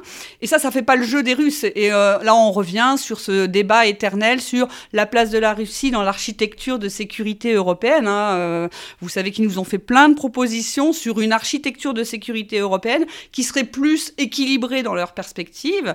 Et pour eux, euh, la réarchitecturation de, l'espace de sécurité européen, il a été exclusif de la Russie parce qu'il s'est fait autour de l'OTAN de l'Union européenne que pour plein de raisons euh, les Russes ont fini par voir comme euh, finalement euh, un élément de cette galaxie autant UE un petit peu même combat. Maintenant ils les mettent dans le même sac hein, dans leurs documents stratégiques. On parle de l'OTAN et de l'Union européenne comme des acteurs qui font du rollback j'ai oublié le terme en français de l'influence de l'influence russe en, Europe et dans son voisinage immédiat. Donc il y a aussi cette, cette dimension là c'est-à-dire la Russie estime que finalement, l'espace de sécurité européen, il est architecturé aujourd'hui autour de deux organisations dont elle, n'est pas membre, dont certains membres sont assez hostiles vis-à-vis de la Russie, ça je pense à ceux qui sont entrés euh, à la faveur des récents élargissements, et euh, que donc ça lui pose un problème aussi parce qu'elle estime qu'elle est une puissance européenne de plein droit et que donc c'est un espace de sécurité qui est euh, instable et déstabilisant. Et on a un peu l'impression que les Russes veulent nous montrer que ce qu'elle disait à ce sujet-là, c'était vrai en fait euh, en justement en créant euh, ou en alimentant des situations qui créent de l'instabilité pour euh, l'Europe, en espérant sans doute, je pense qu'il y a un peu de ça, même si je crois qu'il n'y croit plus trop en ce moment, que peut-être quelques pays européens vont se réveiller en disant bon bah peut-être qu'il faut remettre tout ça sur la table et revoir les choses. Mais maintenant, je pense qu'on est arrivé à un tel degré de tension entre les Russes et les Occidentaux, puis on peut dire que les Russes ont mis quand même ont mis beaucoup de bonne volonté pour créer des situations de tension hein, de leur côté, que c'est un petit peu, à mon avis, euh, délicat aujourd'hui d'imaginer qu'on puisse complètement remanier l'architecture de sécurité européenne dans un sens qui conviendrait mieux aux Russes.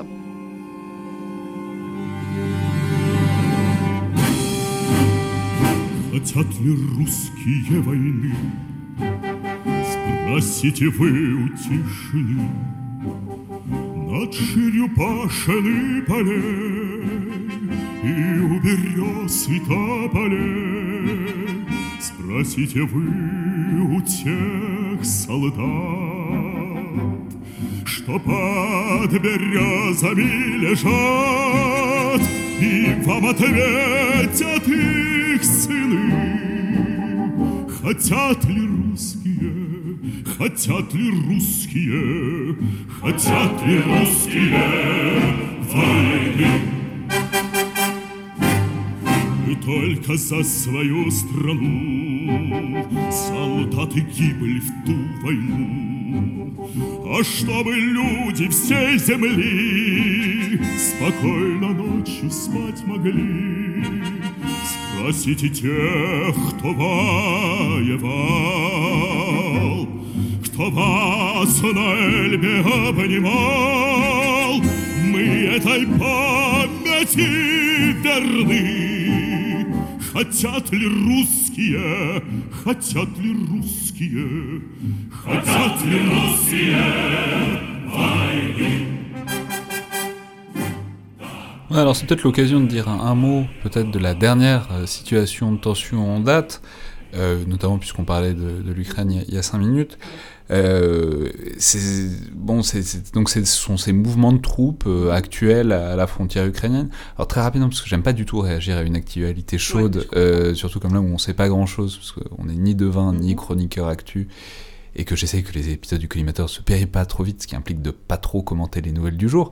Mais donc, euh, c'est quand même, puisque c'est parfaitement dans le thème, comment est-ce qu'on peut inscrire et comprendre en quelque sorte cette actualité récente, donc grand déploiement de troupes à la frontière ukrainienne. Et en Crimée. Et en Crimée.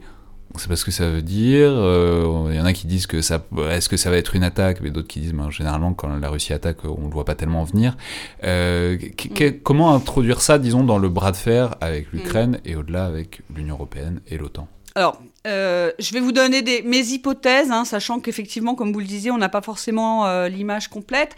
Je pense qu'il faut regarder un peu de, des choses qui sont passées en Ukraine dernièrement, où on a un président Zelensky qui peut-être est en, assez mauvaise posture euh, sur le plan politique interne, et puis qui n'a pas finalement, les Russes l'ont pas beaucoup aidé sur l'affaire de, des accords de Minsk, hein, puisque les Russes n'ont pas fait beaucoup de concessions, et en gros on dit, bah, il faut que les choses se règlent selon nos, nos, nos préférences quand même, d'une manière générale et même s'il dirait sans doute le, contraire. Donc il y, a cet élément-là, et c'est vrai que ces derniers temps, il y a eu des... peut-être que c'est un des arguments qu'essaye de mettre en place Zelensky pour euh, améliorer euh, finalement sa position sur la scène politique intérieure. Il y a eu plusieurs choses. Il y a eu des médias euh, qu'on peut qualifier de pro-russes qui ont été euh, fermés. Euh, il y a eu aussi quelques attaques hein, contre euh, des oligarques ou des représentants de forces politiques qu'on pourrait qualifier aussi comme pro-russes dans le débat dans, le débat politique ukrainien. Et puis il y a eu un décret pris par le Conseil de sécurité et défense nationale ukrainien qui parle de la réintégration de la Crimée et du Donbass, etc. Et tout ça dans un contexte où l'Ukraine, Zelensky s'adresse à. Il y a eu un coup de téléphone entre les deux. Euh, on reparle de euh, finalement euh, l'adhésion possible de l'Ukraine à l'OTAN.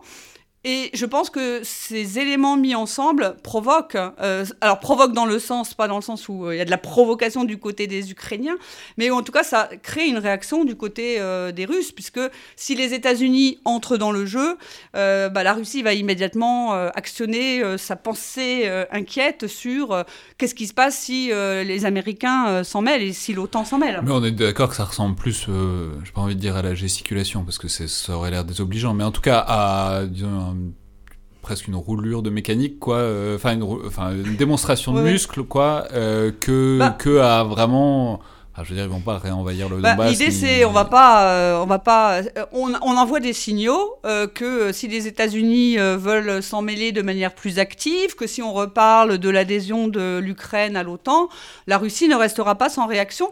Après, le déploiement de troupes plus important en Crimée, ça va aussi dans le sens d'une dynamique de ces dernières années où on a vu la Russie vraiment bastioniser d'une certaine façon la Crimée parce que elle, ce qu'elle estime, euh, c'est que euh, comme ce rattachement, comme disent les Russes, de la Crimée à la Fédération de Russie n'est pas reconnu par euh, la communauté internationale ou par une poignée de pays amis, eh bien, il y a une menace potentielle qui pèse sur ce territoire que les Russes considèrent donc désormais comme russes. Donc il y, a cette idée, euh, pour nous c'est russe, euh, on n'y reviendra pas. Et donc il y a effectivement de la gesticulation. Le danger dans ces, ce genre de situation, et je pense que ni les Ukrainiens ni les Russes n'ont envie d'en découdre euh, militairement, mais voilà, le danger de ce genre de situation, c'est qu'il peut y avoir un incident qui dégénère et une escalade, en fait. Ça, c'est vraiment le risque. Mais effectivement, je pense qu'on est plutôt dans cette dynamique que vous évoquez. Euh, qui vient de euh, voilà d'une sorte de rapport de force un peu évoluant, un peu évolutif entre l'Ukraine d'un côté, qui a ses raisons propres de remettre un certain nombre de questions sur la table, l'arrivée de Biden, dont on sait que il a peut-être plus de sympathie pour la cause ukrainienne que pour la cause euh, russe. Trump avait pas beaucoup parlé de, de l'Ukraine.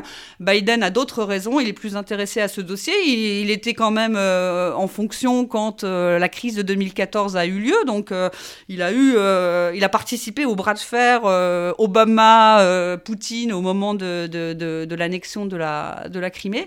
Donc il a potentiellement plus de raisons d'avoir envie euh, de s'en mêler quand les Ukrainiens appellent la communauté internationale à, réagir. Donc les Russes réagissent à tout ça, mais effectivement, je pense qu'il n'y a pas de volonté d'envahir qui viendrait de nulle part. voilà. Mais encore une fois, on ne peut pas euh, complètement exclure une escalade dans ce genre de situation assez tendue. Ouais. Alors enfin, pour, euh, parce que c'est toujours bien de se décentrer un peu, et mhm. même si l'Occident, enfin les puissances atlantiques sont très importantes pour la Russie, c'est bien de casser un peu ce, mhm. truc, parce qu'en fait, il n'y a pas que nous, euh, notamment dans l'esprit russe, et il faut, faut, faut instaurer, enfin injecter en quelque sorte l'autre grand acteur dont mhm. j'essaye de parler toujours autant que possible, qui est la Chine. Euh, c'est-à-dire, la Chine et des liens entre et des alliances militaires entre la Chine et la Russie, en tout cas des coopérations qui sont assez avérées et poussées depuis quelques temps. Évidemment, euh, depuis euh, l'OTAN, l'Union européenne, les États-Unis, c'est une perspective assez préoccupante puisque ça ressemble à être euh, un peu à l'alliance entre l'ennemi d'hier et l'adversaire de demain, quoi. En même temps, faut pas non plus exagérer la chose, parce que ce sont deux puissances qui ont une rivalité, qui étaient en guerre quasiment ouverte il y a 50 ans sur un, conflit frontalier, euh, qui sont pas non plus des alliés particulièrement organiques, mais en même temps, il y a des choses, il y a des exercices communs, il y a un rapprochement. Donc disons, quelle en est la mesure de ce rapprochement militaro-stratégique entre Chine et Russie, et qu'est-ce que chacun y trouve? Alors c'est vrai que ça va être dur d'évacuer complètement la dimension euh, États-Unis, en tout cas occidentale, euh, des choses, parce que un des éléments qui les a aussi fortement rapprochés, c'est cette perspective commune qu'il y a une pression euh, de plus en plus forte des puissances occidentales, mais États-Unis en tête, sur eux, sur sur leurs deux, sur les deux régimes, etc., etc. Donc c'est un élément important, mais qui s'inscrit dans quelque chose d'assez structuré depuis maintenant 30 ans, c'est-à-dire que ce sont deux pays qui ont décidé d'avoir des relations de bon voisinage euh, dans les années 90, euh, précisément parce que chacun euh, d'abord devait se concentrer sur son développement intérieur. À cette époque-là, les deux étaient un peu sur la même longueur, longueur d'onde à ce niveau-là. également parce que justement, il y avait cette analyse assez commune aux deux que peut-être l'Occident s'estimait vainqueur de la guerre froide et que sur le long cours, ça pouvait leur poser un certain nombre de problèmes. Mais l'idée, c'est aussi, voilà, pour la Russie, c'était de s'assurer de ne pas avoir dans la Chine qui montait en puissance un adversaire euh, à sa frontière, euh, compte tenu de la situation qu'on a évoquée tout à l'heure, qui n'était pas une situation très confortable. Et même aujourd'hui, la Russie, ce sont pas forcément euh, dans une très forte assise sur le plan économique, sur le plan même démographique, à cette multitude de menaces qu'elle perçoit toujours sur sa sécurité. C'est intéressant, ils n'ont pas réagi à la montée de la Chine comme à une menace pour eux ils l'ont, enfin, c'est-à-dire la, Chine qui monte économiquement et militairement, c'est pas devenu une menace pour eux, c'est c'est devenu aussi une opportunité dans une certaine mesure, puisque la menace, euh, enfin en tout cas le souci principal, c'était l'Occident. Ça leur pose quand même un problème parce que euh, ils voient bien que le rapport de force il s'est inversé en pas beaucoup de temps, hein, à leur détriment. Donc évidemment ça leur pose question et on en parlait beaucoup plus d'ailleurs dans les années 90, même 2000. Euh, on trouvait beaucoup plus d'articles dans la presse, la grande presse russe et dans les débats télévisés Russie sur la possibilité euh, d'une menace chinoise, etc. Ça, c'est aujourd'hui on n'en parle plus parce qu'aujourd'hui on est vraiment partenaire stratégique face à une menace qui est plus imposante. Et objectivement aujourd'hui, côté russe, on considère que la, principale menace sur la Russie, que ce soit au niveau militaire ou au niveau politique, cette affaire de changement de régime, ce sont les occidentaux et qu'à côté, euh, la Chine est plus un partenaire euh, qu'autre chose, ne serait-ce que parce qu'elle partage cette cette cette vision-là. Ensuite, il y a cette armature qui s'est construite et là qui est dissociée de cette problématique euh, occidentale, si on peut dire ça comme ça, qui est que euh, comme ils ont voulu avoir une relation de bon voisinage, ils ont trouvé des mécanismes pour régler les conflits quand il y en a, et Dieu sait s'il y en a eu, hein, des, problèmes de euh, commerce illégal à la frontière commune, des problèmes de pollution aussi dans les territoires russes venant de Chine, etc. Il y a des groupes de travail très très nombreux pour régler des tas de problèmes qu'ils ont, mais voilà, ils ont une relation opérationnelle. ils sont voisins, ils ont des problèmes communs et ils essayent de les régler, euh, de les régler ensemble. Mais c'est vrai que ce développement que vous évoquez, oui, Et puis d'un point de vue militaire, mhm. c'est ce que j'allais évoquer. C'est ça, depuis euh, quoi, depuis les années 2000, mais surtout depuis 2012, ils font des mhm. exercices communs, notamment des exercices navals fréquents, etc. Il y a un, il y a un vrai truc, quoi. Et ça, pour le coup, c'est quand même assez lié à cette perspective euh, des deux que l'Occident exerce sur eux, et notamment les États-Unis, donc, et exerce sur eux une pression vraiment très forte. Et donc, il y a ces exercices, euh, effectivement, euh, ça, ça date de 2012, les premiers exercices navals, donc c'est chaque année. Et parfois, c'est dans des zones euh, qui sont assez expressives, on va dire, du point de vue du rapport de force stratégique avec les, avec les Occidentaux. Donc on a parfois la marine chinoise qui se retrouve en Baltique désormais, la Russie et la Chine qui mènent des exercices conjoints en mer de Chine du Sud, etc., etc. Donc on voit très bien quels sont les messages hein, que, que, ces exercices envoient. Et par ailleurs, il y a eu ces grands exercices stratégiques euh, en territoire russe, Vostok, ça veut dire Est, donc euh, une fois tous les quatre ans, il y a un exercice stratégique Est où l'armée russe est censée traiter euh, les menaces qu'elle voit par rapport à cette partie de son territoire. Et c'est vrai que jusqu'à un passé récent, voilà, on regardait plutôt ce que ça pouvait vouloir dire par rapport euh, à l'éventuel envahisseur chinois, etc., etc. Et là, en 2018, donc le dernier exercice Vostok euh, en date, vous avez des troupes chinoises qui participent en territoire russe à cet exercice. Et donc là, le message est très clair. Le message, c'est euh, nous sommes vraiment voisins, nous avons des relations de bon voisinage, et si nous invitons des troupes chinoises sur notre territoire, et il y avait également des troupes mongoles d'ailleurs, euh, si on invite des troupes chinoises sur notre territoire pour participer à cet exercice, c'est que euh, voilà, il n'y a pas de menace perçue euh, de la part du côté de la Chine en fait. Donc c'est- un cran supplémentaire. Et, hum, on voit que les, les Russes aussi aiment bien mettre en avant finalement l'intérêt que les Chinois manifestent pour l'expérience opérationnelle de l'armée russe que n'a pas l'armée euh, l'armée Il faut toujours chinoise. préciser que c'est le grand, la grande lacune de l'armée chinoise, c'est les, interventions extérieures. C'est ça. savent pas faire, Et visiblement, enfin, ils euh, ils espèrent euh, avoir des effets d'apprentissage au travers de ces exercices qu'ils mènent euh, avec, euh, avec les Russes euh, ces derniers temps, que ce soit en bilatéral ou dans le cadre de l'organisation de coopération de Shanghai. Et pour les Russes, c'est Ouais, positif parce que quoi, voilà, c'est le truc de prestige. Et une fois de plus, euh, quelle est la carte que la Russie peut jouer le plus efficacement aussi euh, de par son passé militariste, hein, qui fait qu'elle a un petit peu mis l'accent sur cette carte maîtresse qui est le facteur militaire, eh bien c'est à nouveau c'est cette carte euh, des forces armées. Donc ça permet aussi de dire dans ce domaine-là quand même j'ai encore un, petit train d'avance par rapport euh, aux Chinois, puis je leur montre euh, ce que je suis capable de faire au cas où quoi. Il y a, il y a de ça, mais effectivement il y a une vraie euh, densification des, des relations euh, militaires entre la Chine et la Russie. C'est intéressant parce que jusqu'à un passé récent dans ce fameux partenariat stratégique on parlait beaucoup de coopérations d'armement, des ventes d'armes russes euh, à la Chine, certes, mais c'est pas une coopération militaire en tant que telle. Et aujourd'hui, ça, ça prend de, l'essor. Et ça, c'est quand même très directement lié à cette perspective euh, commune euh, sur l'Occident, potentiellement menaçant pour leurs intérêts, voire pour la stabilité des régimes, des deux régimes, russes et chinois. Alors enfin, tout dernier euh, volet, disons, de, de ce grand tour d'horizon, je, je voudrais terminer, bon, parce qu'on vient de parler énormément d'histoire et de stratégie militaire russe, et je voudrais clore simplement en parlant un peu, si possible, de capacités opérationnelles, mais peut-être un peu plus précisément, telles Mhm. qu'on peut les observer euh, actuellement. Alors évidemment, c'est complètement océanique euh, comme sujet, ça mériterait... Une mission. Chaque composante de l'armée russe mériterait une opération à part entière, la- la- l'armée de l'air, la, la marine et l'armée de terre. Par ailleurs, je signale que l'une des meilleures ressources euh, sur le sujet pour ceux qui voudraient creuser, c'est le hors-série DSI auquel je faisais référence tout à l'heure, le numéro 71, qui est extrêmement précis là-dessus, qui complète excellemment bien euh, votre ouvrage. Mais pour euh, essayer de résumer, d'en tirer la substantifique moelle en quelque sorte, je vous ai demandé de retenir, disons, quelques points forts et quelques points faibles opérationnels russes sur la scène internationale par rapport aux autres grands compétiteurs militaires. Qu'est-ce qui, bon, rapidement, mais qu'est-ce qu'ils savent très bien faire, qu'est-ce qu'ils savent moins bien faire, quels sont, disons, les domaines d'excellence encore reconnus et visibles aux yeux de tous Mhm. euh, de l'armée russe?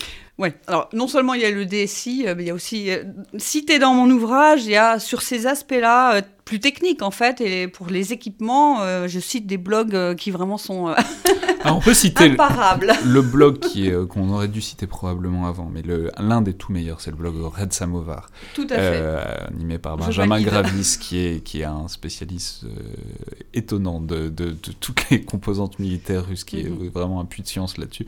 Donc on peut le recommander euh, pour tous ceux qui voudraient creuser, en sachant qu'une fois qu'on commence à mettre euh, le doigt dedans, il va très loin et Ah on peut oui, se oui. laisser emporter très très loin dans les capacités militaires russes une Tout fois, fait. une fois sur le blog. Mais alors en termes donc plus généraux, et puis ceux qui voudront creuser iront voir le blog euh, Red Samovar. euh, finalement, les points forts, ça reste les points euh, qui étaient les points d'excellence finalement dans la période euh, soviétique. Donc l'aéronautique reste quand même un, un de leurs points d'excellence. Tout ce qui est missiles, et on l'a bien vu, j'ai parlé des missiles calibre, mais il y a eu d'autres nouveautés en, en la matière, et on parle beaucoup des, des- des missiles hypersoniques euh, russes qui sont en cours de, de développement. Alors il y a peut-être un petit peu aussi de de- d'exagération, en tout cas de, de valorisation excessive. euh, sur- mais en tout cas, c'est clair que sur ça, ils ont euh, de très bonnes capacités. Mais par ailleurs, les missiles hypersoniques, ça, ça, ça va dans le cadre de tout un, un domaine de- d'excellence russe traditionnelle qui est l'aéronautique, enfin l'aérospatiale militaire. Absolument. Puisque l'hypersonique, l'idée c'est Mhm. qu'il dépasse l'atmosphère terrestre, il re-rentre en Mhm. hypersonique, et que bah ils ont aussi un temps- Mhm. pas un temps d'avance, mais ils ils s'y sont mis très tôt, et ils sont très bons en aérospatial le militaire. Absolument. Donc ça, ça reste des points, des points forts. Il y a les systèmes antiaériens. D'ailleurs, c'est pas le hasard si on retrouve aussi ces systèmes en bonne position dans les ventes d'armes aussi de la Russie sur la scène internationale. Le volet aéronautique, le volet système antiaérien sont les deux principaux, enfin en tout cas les deux premiers secteurs dans lesquels la Russie vend assez efficacement ces, systèmes militaires. À la fois les Sukhoi et les S-400, quoi. Voilà, tout à fait. S-400, mais aussi les Pantsir. Enfin, il y a plein de systèmes anti-aériens euh, de toute euh, portée de toute taille euh, qui, qui, qui, signent un peu un des champs de qualité de, de l'industrie d'armement russe. par ailleurs, là, ils nous ont assez ils ont eu des compétences marquées. Euh, on l'a vu en Syrie, on l'a vu aussi euh, en Ukraine. Euh, c'est en matière de guerre électronique. Alors là aussi, c'est pas complètement nouveau, mais visiblement, il y a eu des sauts qualitatifs en la matière ces dernières années. Et ça, ça va bien dans ce que les Russes essayent de faire finalement face à ce qui reste la supériorité de l'OTAN en matière conventionnelle. C'est d'essayer de jouer sur les asymétries, donc brouiller les appareils de haute, haute technologie occidentale. C'est euh, objectivement un des points sur lesquels ils essayent de mettre euh, l'accent et pour l'instant visiblement avec quand même un certain succès. Donc ça c'est un des points. On mhm. peut mentionner aussi, euh, tant qu'on parle de l'Ukraine, que notamment l'artillerie russe, mhm. c'est pas mal distingué et notamment avec, des, avec des originalités enfin, de, cette utilisation mixte, notamment des drones, pour le ciblage mhm des petits drones qu'ils envoient partout pour, pour, euh, pour marquer les cibles, qui ensuite sont communiqués à l'artillerie. C'est euh, probablement les Russes qui ont les premiers déployé ça sur un mhm. théâtre assez large. Ça a été largement repris euh, depuis. Mais, mais, mais bon, ça montre que là-dessus, ils sont quand même encore très forts. Et on sait que l'artillerie russe, très traditionnellement, était un domaine d'excellence. Voilà, donc sur ça, j'ai rien à ajouter, parce que vous venez de, de tout dire. Mais c'est vrai que sur les drones, là aussi, ça a été un peu une surprise, parce qu'il y a encore quelques années, on voyait les Russes très en retard sur le sujet. ils ont dû faire appel à des des coopérations avec les Israéliens, en fait, pour essayer d'avancer sur le domaine. Et d'ailleurs, ils ont réussi à avancer, en tout cas pour tout ce qui est drone de reconnaissance, etc., euh, etc. On voit que drone de combat, ça prend un peu plus de temps, mais visiblement, ça va pas tarder à, apparaître euh, dans les nouvelles euh, capacités. Donc là aussi, il y a eu des enseignements assez intéressants par rapport aux évolutions capacitaires côté russe, qui montrent que leur industrie, aussi parce qu'elle a été bien aidée sur le plan du budget, il y a eu un gros effort sur l'équipement avec un gros programme d'armement qui avait été adopté en 2010, qui n'a pas été rempli complètement, mais qui a été quand même financé euh, de manière vraiment large. Et donc évidemment, ça finit par avoir un, impact. Euh, il y a aussi le volet spatial qui a longtemps été euh, en déliquescence et ça reste en recomposition, si vous voulez. Mais le système d'alerte avancée aujourd'hui se porte bien mieux qu'il se portait il y a 20 ans et donc la, capacité est vraiment reconstituée. Le système aussi, le, fameux GPS russe, le GLONASS, dont on a vu qu'il était bien intégré aujourd'hui dans les opérations militaires. En tout cas en Syrie, c'était c'était tout à fait, euh, tout euh, net. Euh, donc sur le volet spatial, là aussi on voit une remontée, remontée en puissance. Mais c'est vrai que d'une manière générale, c'est difficile de trouver des systèmes vraiment russes. En fait, il y a beaucoup de systèmes dits nouveaux dans l'arsenal russe qui sont tirés des cartons des euh, bureaux d'études soviétiques en fait et ils ont quand même un petit peu de mal à euh, élaborer de nouvelles euh, technologies, vraiment de nouvelles technologies.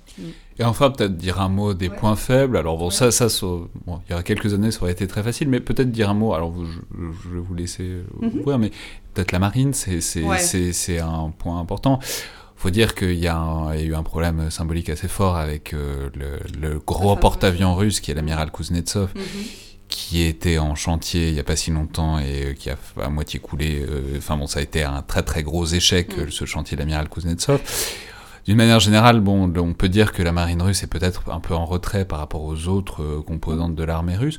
alors je sais pas. Absolument, notamment pour les grandes plateformes, ça c'est vraiment pourquoi? Parce qu'en en fait, euh, du temps de l'Union soviétique, c'était l'Ukraine qui avait euh, le plus gros des compétences en la matière. Hein, donc, euh, et puis bah, les chantiers navals russes, il y a eu beaucoup de réorganisation. Ils en avaient trop. Il y a eu des fusions. Il y a, eu une désorganisation de ce secteur. Et c'est pas pour rien que Serdyukov, dont nous parlions tout à l'heure, avait voulu acheter les bâtiments de projection et de commandement Mistral, non seulement bah, pour avoir ce beau bâtiment dans, dans, dans l'arsenal russe, mais aussi parce qu'il y avait de, il y avait des effets d'apprentissage, notamment en matière de gestion de grands projets comme cela, de construction de bâtiments de cette nature, parce que leurs leur chantiers ne savent pas faire, ou en tout cas pas très bien faire. Donc sur ça, il y a ça, un, on peut rappeler que donc c'était le troisième de la classe des, des, des, BPC, enfin bon, de, aujourd'hui des, mmh. des, PHA, les porte hélicoptères amphibies. Mmh donc qui était censé être vendu à la Russie, puis après il y a eu 2013-2014 qui est passé par là et c'est devenu le Dixmude. Euh, mais euh, bon, la marine l'a récupéré, je crois, avec plutôt beaucoup de bonheur.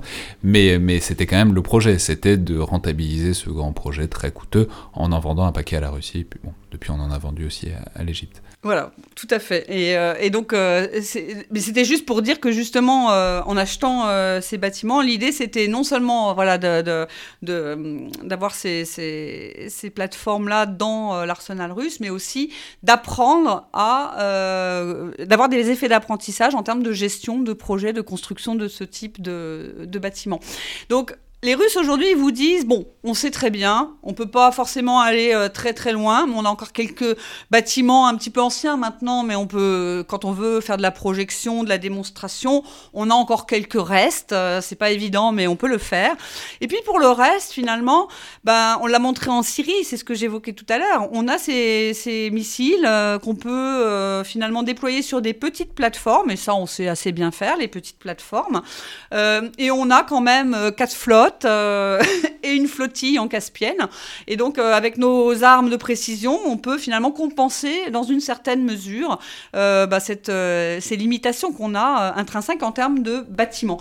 Après, ça ne compense pas tout, mais, mais, il y a aussi les sous-marins qui, qui, bon, qui font partie de la composante nucléaire, évidemment, mais pas que. et pas que, et ça, ça marche plutôt bien. Et on les a vus d'ailleurs, mm. justement, pour ne pas se contenter de la dissuasion, on les a vus très récemment au pôle Nord, briser la banquise. Euh, bon, alors c'est aussi de la géopolitique arctique, c'est aussi une autre question dans laquelle on n'a pas du tout le temps d'entrer. Mais ça montre quand même que euh, la flotte de sous-marins, même si elle est plus invisible, disons, est quand même euh, quelque chose qui se tient très bien au sein de l'appareil militaire russe. Oui, d'ailleurs, bah, oui, oui, il y a eu beaucoup de. on parlait de la Crimée, elle a été beaucoup renforcée en sous-marin classe kilo. Tous les, toutes les nouvelles plateformes qui sont produites sont équipées pour justement pouvoir emporter ces fameux missiles calibre à longue portée censé être précis, etc. Donc voilà, il y a cet effet de compensation euh, qui peut suffire et, on peut rappeler que traditionnellement, finalement, sur les ambitions navales, bah, la Russie, qui est quand même la puissance continentale par excellence, elle est souvent ambivalente. Hein. Euh, c'est une priorité quand on a de l'argent, quand on a euh, les moyens, et puis sinon, bah, on se débrouille autrement parce que la priorité, ça va plutôt être la protection des abords, compte tenu du long littoral russe, il y a quand même matière à s'occuper. Et donc aujourd'hui, on a ces technologies qui nous permettent de compenser finalement le fait qu'on n'a pas euh, finalement beaucoup de moyens pour aller très loin dans ce qu'ils appellent euh, l'océan mondial. Et puis ils essayent aussi, et je pense que ça fait partie de la stratégie de compensation, ils essayent d'obtenir des accès euh, à des ports pour, pour leurs bâtiments. Et on l'a vu récemment avec un accord hein, qui a été passé pour avoir un point d'appui naval à Port-Soudan. Et on peut supposer que dans les prochains temps, ils essaieront de multiplier ce type d'opérations pour justement euh, accroître leur présence navale euh, malgré les limitations euh, objectives hein, des, chantiers navals russes.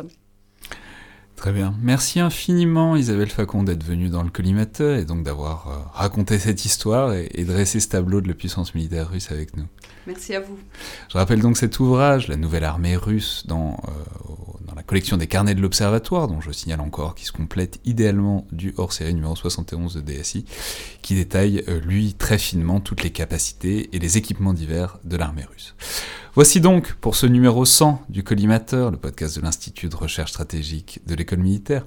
On va probablement profiter de ce chiffre rond pour prendre une pause d'une ou deux semaines. C'est encore un peu flou, ça dépend d'une variable. Mais évidemment, euh, il y a encore un épisode vendredi qui sera probablement un bunker euh, avant cette interruption. Et dans tous les cas, euh, surveillez vos fils podcast. Il n'est pas impossible que je commence parfois à rediffuser pendant les pauses des, épisodes plus anciens, mais qui se laissent particulièrement réécouter, parfois quand je trouve qu'ils sont toujours pertinents d'actualité. Dans tous les cas, on reviendra avec des, des épisodes neufs au moins vers la fin du mois. Comme toujours, Notes, remarques et commentaires sont particulièrement les bienvenus sur les outils d'Apple Podcast ou de SoundCloud.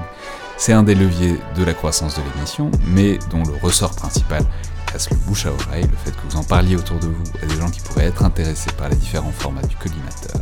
Bonnes vacances donc, merci à toutes et tous, et à la prochaine fois.